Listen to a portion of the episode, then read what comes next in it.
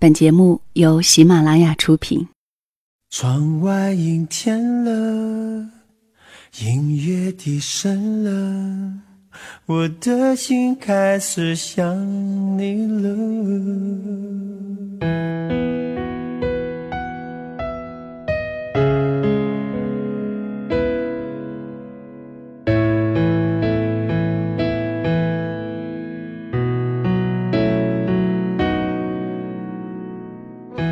如果一个人是一个开始，两个人是不是结局？如果一段情是一个故事，那么两颗心会不会延续？有没有人让你甘心低到尘埃里？有没有人专注的陪着你，从一生走到一世？每周日晚，两个人一些事。为你讲述那些年我们的故事。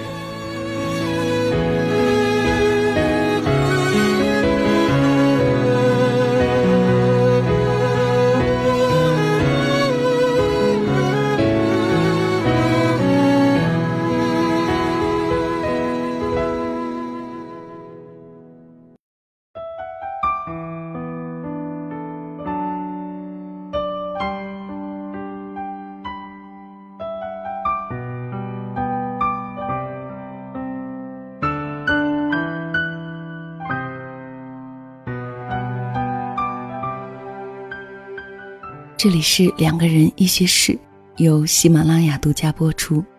我是小溪，谢谢你的到来。我突然发现，我的日子已经可以用疏忽来形容了。疏忽一下，一天就过去了；疏忽一下，一年就快过半了。四月芳菲之后，五月开始了。高温越来越浓烈的时候，又一个穿裙子的季节。就要来了。你的日子呢？是什么？是每一个日出日落，还是写不完的功课文案？是每天的早出晚归，还是新闻报纸查？小溪觉得自己的日子就是一期又一期节目。两个人一些事播出的时候，一个星期刚刚开始。晚上十点播出的时候。一个星期已经过半，四次两个人一些事，一个月就这样过去了。然后就是一年。节目似乎成了生活当中一个重要的节点，清醒的提醒着我时间的存在。当一切都进入到城市化的时候，能够让我们清晰感知生活的，就是那些疼痛和喜悦。那些欲说还休的爱与不爱。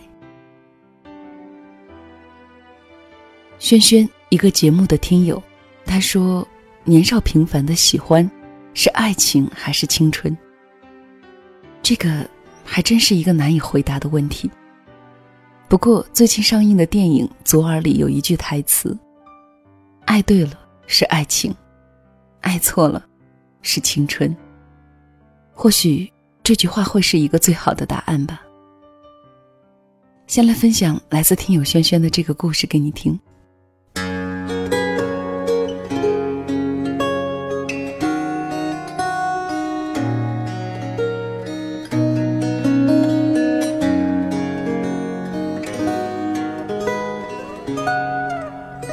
今天我要讲的故事的主人公是我最好的闺蜜，大家都叫她阿冰。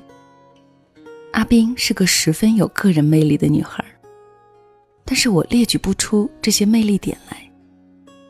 很奇怪，有些人就是这样，让人注意，让人喜欢，却说不出让人注意和喜欢的原因。我和阿冰相识于一年前，那个时候我们高四，被分在一个宿舍。在我俩认识的开始。我所了解的不光是她，还有她的男朋友泽。阿斌是个男朋友控，这是我对他最初的印象。高四的我们还怀抱着对高考成绩的不甘心和再一次选择的坚定。当然，对于阿斌来说，还有异地的苦闷，两个人每天晚上一通电话，电话很长很长，从下晚自习开始，到宿舍熄灯结束，有时候还会延续到睡觉前。我们一边听，一边猜测着他们的温暖、搞笑的对话，然后互相唏嘘，并用羡慕的眼光看向他。我和阿斌聊天的时候，他每五句话里都至少会有一个“则”字。学校是个充满回忆的地方，我们休息过的树旁，我们漫步过的水泥路，我们吃过的一块钱的雪糕，到处都有他和泽的故事。在他的耳濡目染下，我最初始的爱情观，便是由他俩拼凑出来的。他们和很多的情侣一样，相处的过程中不仅有快乐，也有争吵，分分合合多少次数不过来。在阿斌对我的诉说中，他都是先开口的那一个。阿斌不是不在乎，而是太在乎，所以他不允许他们的关系中有一点点的虚假。看完《匆匆那年》之后，我对阿斌说。你的爱情观好像里面的方茴，他们要的爱情要么是全部，要么是零，不允许不完美。但是阿斌和方茴有一个最大的不同，那就是性格。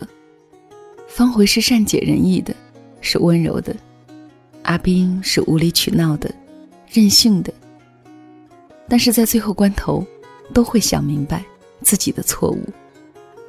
他们一起乘坐的这条船，在大海中飘摇，总有人掉下去，又在不久后被拉上来，周而复始。高四结束后，志愿填完，这两个人仍是异地。尽管异地，尽管总是分分合合，我仍然相信他们还能走下去，一往如初。但是，相信只能是相信。因为昨天他们又分了，但是却和以往不同。因为阿斌就在下一秒，开启了他第二段爱情。当我看到他在空间里发的说说时，我知道这回是真的。他不再给自己留后路了。他说：“我又有新对象了。”我突然有一种无所适从的感觉，好像一切都颠覆了，不见了最初的模样。我那个羸弱的被阿斌和泽拼凑出来的爱情观，就这么夭折了。阿斌因为泽哭过无数次，相信泽也因为阿斌郁闷过很多次。在他们两个中，一直存在的问题是关心不够，然后举出各种各样的小事，最后不欢而散。相爱容易相处难。他们一起走过了三年的时光，最后却没抵过阿斌的最后一次狠心。那个阿斌新结交的男友，我不认识，阿斌自己都没见过。我问他：“你们什么时候分？”他苦笑了一下说：“处得好就不分了。”我说：“我都不知道该说什么了。”他说：“什么都别说。”说什么我都会哭。我说：“那我就祝福你吧。”我又想到了《致青春》里的软管，相似却又不同。这是只有绝望到底的女人才会做出的决定。我不知道我该怎样界定阿斌和泽的关系，也不知道该怎样形容阿斌和那个男人的关系。也许不光我，就连他们自己也不知道吧。如果知道，怎么会轻易说分手？又怎么会轻易说在一起？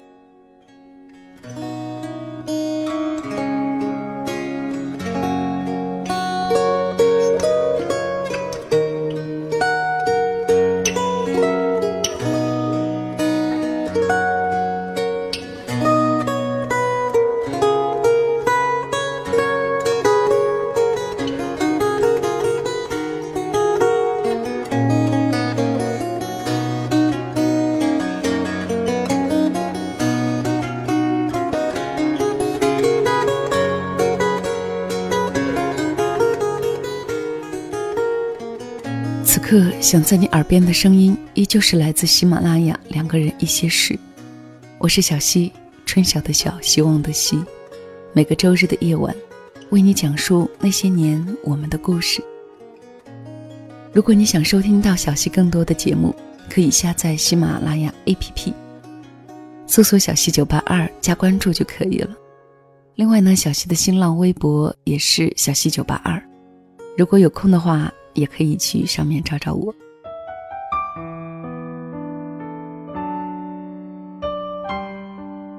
青春年少里，谁没有一场轰轰烈烈的爱情呢？谁又没有几场不咸不淡的恋爱呢？我想起陆满川的一篇文，叫做《为承认不爱者鼓掌》，把分手这件事剖析的很透彻。我也想分享给你听。有一天，你突然发觉对方已经很久都没有跟你接吻、牵手了。他好像变得越来越忙，还经常因为你一个很小的过失而大动肝火。你心里翻涌起一阵沮丧，却仍不忘告诫自己要保持乐观，把甜蜜相爱的记忆在心里回放上好几遍，甚至为他找了一百种理由来解释，最终得出结论：两个人不过是过了热恋期而已。这是所有情侣都要面对的必经阶段，没什么大不了。于是你不断提醒自己不要慌，稍安勿躁，仍在爱的轨迹里仔细的公转自转，却只等来他那句关于分手的宣告。原来那些潜移默化的冷淡，都是他为了和你分手而精心预留的伏笔，你一点力气也没有。像个沙袋，被他狠狠地垒了一拳，轰然倒地，欲哭无泪。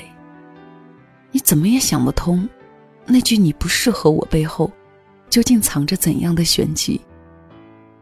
为了让自己死得明白，你不惜放下尊严，向他再三讨教，平静、咆哮、软硬兼施，完全没有意识到已经把自己弄得多难看。到最后，也只讨来一句更让你觉得迷糊的：“你太不了解我。”你也根本不会知道，其实他还准备了在一起太累了，没有那种新鲜感了，你的缺点太多了，我们没有未来的，等等层出不穷的版本。你殷切期盼的答案，不过是他从那当中乱序抽出的一个。而在你继续苦苦悟道的时候，他又跑到你跟前说一句：“虽然我还爱你，但真的只能到这里。”而且一脸痛苦、无尽的深情，让你不得不带着疼痛，对他感恩戴德。却又分明看到他转身离开的步调，多么轻快敏捷，毫不犹豫。是的，其实他只是不爱你了，这跟之前你们感情有多好毫不相关。当下的感受才是做出决定的依据。只是那句“我不爱你了”，或者“我爱上别人了”，对他而言是多么难以出口。他不想在任何人面前扮演薄情的角色。欲加之罪，何患无辞？他肆意编造的理由，足够让你在他跑远前，好好纠结一阵子。而他之所以还不忘假惺惺的加上一句“我还爱着你”，不过是为了让你觉得他对你有多么仁至义尽。你该庆幸自己离开了他，幸免被他骗得更久。所以，该为那些勇于说出不爱的人鼓掌。这样的诚实和坦率，值得每一个人学习。即便那种准确和直接可能有些残忍。但是那才是对对方真正的好和负责。有朝一日，他一定会因为这样明朗的处理，而由衷的感谢你。爱的任何环节都没有对错可言，所以用不着任何形式的欺骗和隐瞒。美丽的谎言，只是那些自以为是的、想太多的人自行臆造出的一种为了他好。谎言永远都只是谎言，真相掩藏不住，苦涩在所难免。任何糖衣包装和粉饰，都只是加剧那种苦的催化剂。你的多此一举只会加深对他的伤害。分手就应该开诚布公，直截了当的把自己最真实的想法亮给对方，让对方看透局面的难以弥补。明白你的心意已决，实在没必要隶属对方的种种缺点。离开之前，你应该给予他更多的尊重，而不是搬弄是非、捏造罪状，更不要说什么。你该找个比我更好的人，那只会让对方心存幻想，跳进一场不必要的拖泥带水。干净利落是分手的另一准则。不要忘记感激对方给你的痛快了结，至少要带着祝福的表情离开。你可以伤心，也可以因为一时难以接受而咒骂，但是都应该放在心里。跑回家之后再进行释放。永远都不要让任何人觉得，你离开他就会死。希望你能正视分手这件事，明白这也是恋爱的一个环节。也希望你能尽可能的坚强，不要为一盒过了保质期的罐头而过于伤感，非但毫无意义，甚至称得上是在浪费生命。记住，不是谁被谁甩了，只是你们的爱情。寿终正寝了，那就让他安息吧。对这世界和你漫长的人生而言，这只是一件自然、渺小的、不足挂齿的事情而已。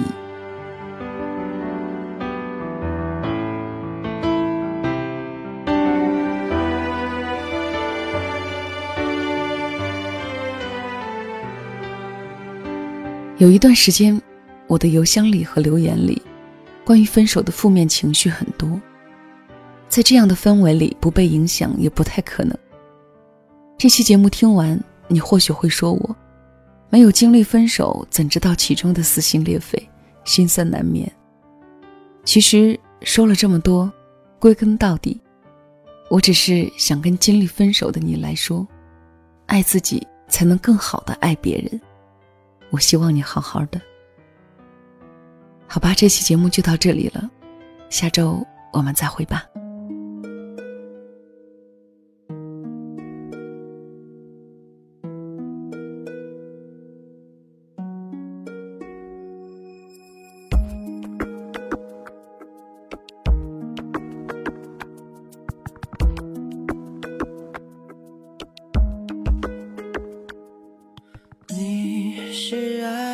的雪。